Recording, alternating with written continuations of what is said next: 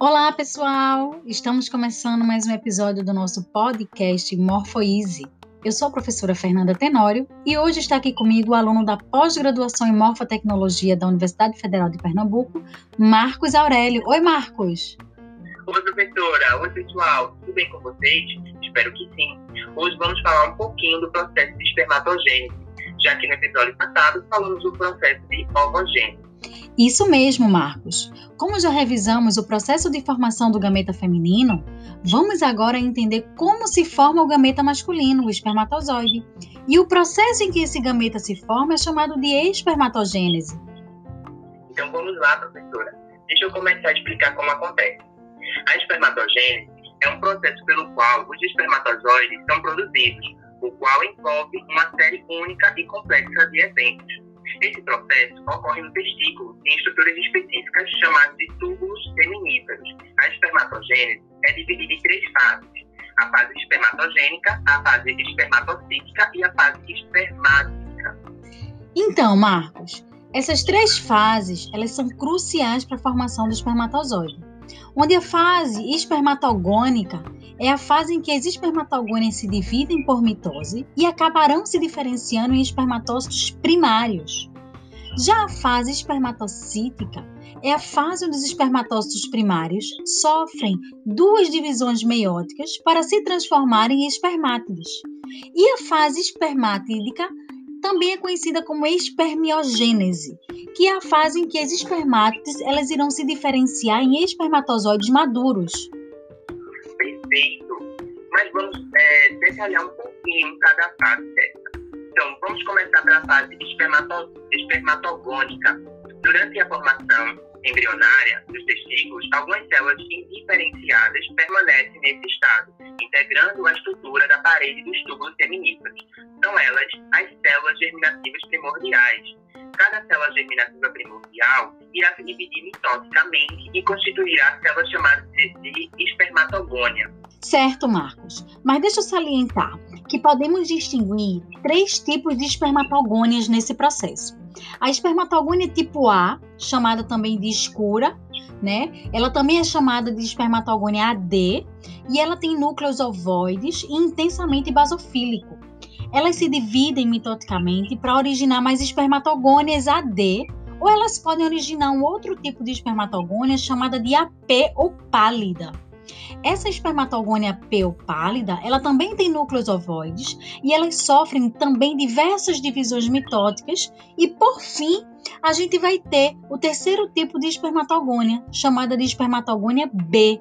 Geralmente, esta espermatogônia do tipo B, ela tem núcleos esféricos com uma cromatina condensada em grandes grupamentos ao longo do envoltório nuclear e ao redor do núcleo central também. Então quer dizer que após várias divisões, as espermatogônias do tipo A vão se diferenciar em espermatogônias do tipo B, que representa o último evento da fase espermatogônica. Perfeito, Marcos. E agora, é, terminada a fase espermatogônica, começa a fase espermatocítica, onde as divisões mitóticas das espermatogônias do tipo B produz espermatócitos primários, que replicam seu DNA e entram assim na meiose 1. Isso, Marcos. Mas olha, cada espermatócito primário, ele contém o dobro de cromossomos e o dobro da quantidade de DNA. E a meiose que eles sofrem irá resultar na redução tanto do número de cromossomos quanto na quantidade de DNA. E aí, as células é, que serão originadas após a primeira divisão meiótica, elas serão chamadas de espermatócitos secundários.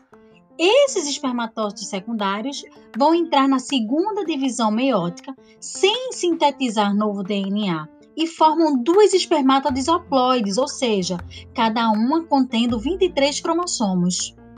Que legal, professora. Os eventos são dependentes uns dos outros. Mas então, terminada a fase espermatofítica, entramos na fase espermática, onde as espermátides formadas elas passam por um extenso é, remodelamento celular que vão se diferenciando em espermatozoides maduros. Esse processo de transformação ele consiste em quatro fases que é, ocorrem enquanto as espermátides estão fisicamente ligadas à membrana plasmática das células cistertóticas por junções especializadas.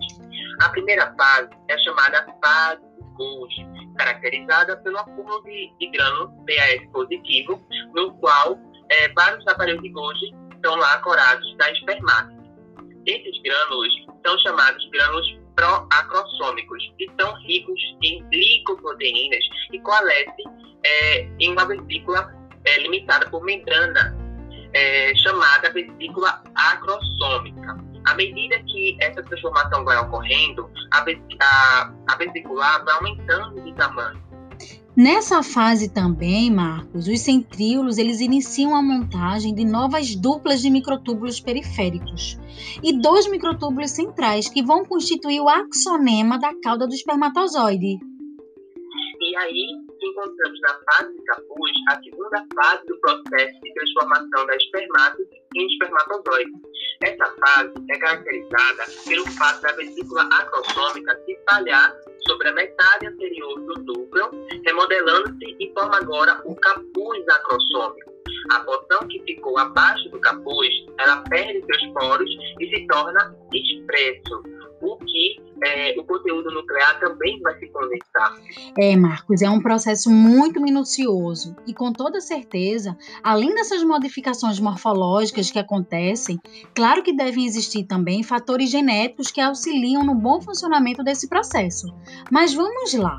Chegamos então na penúltima fase, que é a fase acrossômica. Nesta fase acrossômica, o núcleo de espermátide é orientado para a base do túbulo seminífero e o axonema que se formou, ele vai se projetar para o seu lúmen. O núcleo vai se tornar mais alongado e condensado. Um dos centríolos vai formar o flagelo, enquanto as mitocôndrias elas se acumulam na porção proximal do flagelo, onde são gerados movimentos dos espermatozoides. Professora, deixa eu lembrar que o, o acrossomo, ele contém várias enzimas hidrolíticas, hialuronidases, neuroaminidases, fosfatase ácida, e por isso se assemelha aos lisossomos. Muito bem lembrado, Marcos. E por fim, a última fase, que é a fase de maturação. Nessa fase, as espermátides reduzem o excesso de citoplasma. As células de Sertoli, então, fagocitam o excesso de citoplasma, também chamado de corpo residual. As espermátides, elas passam a não mais entre ficarem ligadas às células de Sertoli e então são liberadas agora, tendo agora esse formato de espermatozoide, os quais são formados pelas seguintes regiões: a cabeça, que é constituída pelo capuz é, acrossômico, a cauda, que é formada pelo colo, a peça intermediária, a peça principal e a, e a peça terminal. Isso, Marcos, muito lindo, um belo processo de espermatogênese. Mas todo esse processo, ele é marcado ainda por envolvimento hormonal. E aí, deixa eu explicar a você como é que acontece esse processo hormonal. Vê só, é, os hormônios liberadores de gonadotrofina levam informação lá para o hipotálamo, que vai levar informação lá para a hipófise, onde na hipófise vai ver a produção de dois hormônios, o FSH e o LH. No sexo masculino, a produção desses hormônios eles acontecem paralelamente, ao mesmo tempo, tá? Tanto folículo estimulante quanto hormônio luteinizante. A diferença é que o hormônio folículo estimulante FSH, ele vai agir nas células de Sertoli e vai estimular essas células ao desenvolvimento das espermatogônias, ou seja, vai estimular o processo de espermatogênese. Sabe-se ainda que essas células de Sertoli, elas produzem um outro fator chamado de fator de crescimento de túbulo seminífero, SGF, que estimula o desenvolvimento dos túbulos seminíferos, ao mesmo tempo em que ela estimula a produção de uma outra proteína ou hormônio chamado de ABP, que está relacionado também com o desenvolvimento do processo de espermatogênese. Já o LH vai atuar lá nas células de Leydig e vai estimular a produção de testosterona, onde essa testosterona é importante porque ela também vai dar as características sexuais secundárias. Vale salientar que as células de Sertoli, elas têm uma responsabilidade muito grande na qualidade do espermatozoide. Claro que na quantidade também, mas muito mais na qualidade. Enquanto que as células de Leydig, elas têm responsabilidade na quantidade dos espermatozoides, mas também na qualidade. Então é dessa forma que o processo hormonal influencia todo o desenvolvimento espermatogênico. Que legal, professora. E assim, a gente termina o segundo episódio do Morfoise. E quem perdeu o primeiro episódio, vai lá no Spotify e escuta é, novamente. E para quem não perdeu, é, então segue a gente aí no Spotify e acompanha essa temporada desses episódios sobre embriologia. Aproveitando aí, você que gosta de histologia, histologia e embriologia, segue a página chamada arroba ciência de base lá no Instagram e vem conhecer um pouco das pesquisas que ocorrem na Universidade Pública Federal de Pernambuco. Obrigado mais uma vez pelo convite, professora. Tchau, tchau. Tchau, tchau, gente. Um grande beijo. Até o próximo episódio.